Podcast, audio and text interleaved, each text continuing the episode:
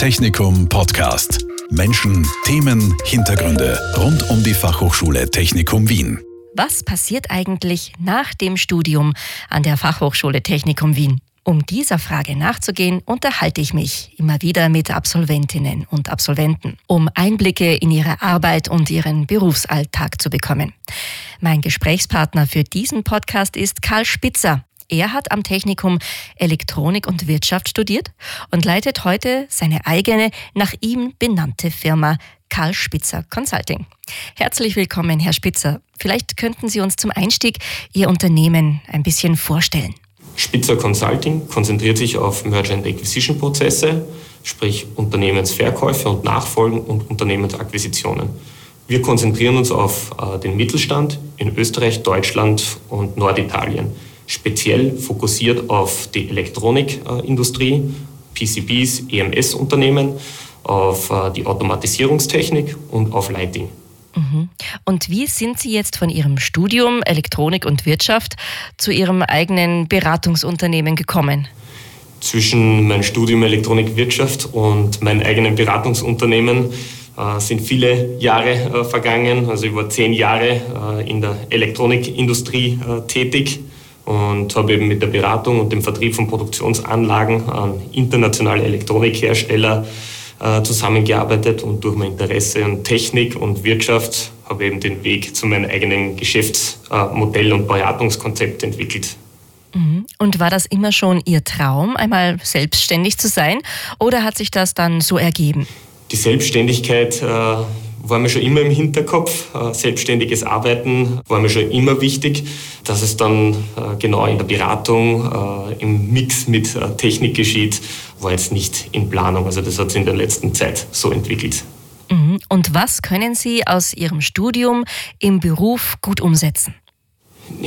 Ja, was ich gut umsetzen kann aus dem Studium äh, der Elektronik, hat sich eigentlich in den letzten äh, Jahren in der Elektronikindustrie mit den Produktionsanlagen äh, gezeigt. Also da habe ich sehr viel technisches Wissen abgreifen können und eben auch im wirtschaftlichen Bereich mit Ansprechpartnern in der Elektronikfertigung nutzen können.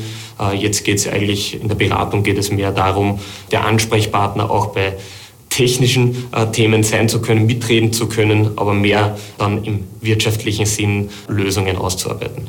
Mhm. Und was sind die herausforderndsten Tätigkeiten in Ihrem Beruf, in Ihrer Führungstätigkeit? Ja, in der Selbstständigkeit, äh, die großen Herausforderungen liegen daran, äh, die Strategie weiter zu verfolgen, die man sich selbst erarbeitet hat und sie nicht von kurzfristigen Themen äh, ablenken zu lassen. Äh, die Vermarktung natürlich, neue Kunden zu gewinnen, äh, neue Ansprechpartner und eben konsistent an seinem Konzept zu arbeiten. Mit welchen Themen Anliegen, Anforderungen sind Sie konkret bei Ihren Kunden konfrontiert? Spezielle Themen bei unseren Kunden sind eben die Vorbereitung des Unternehmens auf die Unternehmensnachfolge. Die Nachfolge intern oder extern äh, stattfindet, äh, spielt dabei nicht so eine große Rolle. Wichtig ist es eben die Organisation ordentlich auf so einen äh, Eigentümerwechsel äh, vorzubereiten. Wie sieht denn ein typischer Arbeitsalltag bei Ihnen aus? Jeder Arbeitstag äh, sieht etwas anders aus. Äh, wichtig ist natürlich Vertrieb, Kontaktaufnahme äh, zu Unternehmen, um eben äh, neue Kontakte zu gewinnen. Äh, Projektbearbeitung mit bestehenden Kunden, um eben äh, Organisationen auf Akquisitionen oder Verkäufe vorzubereiten. Mhm. Und was lieben Sie an Ihrem Job? Was ich an meinem Job liebe, ist die Weiterentwicklung der Organisation, des Geschäftskonzepts und eben zu sehen, äh, dass man anderen Unternehmen äh, in der Entwicklung deren Ziele äh, unterstützen kann. Und worauf könnten Sie verzichten? Worauf könnte ich verzichten? Ja, vielleicht auf die Ungewissheit, aber die Ungewissheit des Geschäftserfolgs macht natürlich die Aufgabe auch wieder spannend. Wie ist es eigentlich zur Wahl Ihres Studiums gekommen?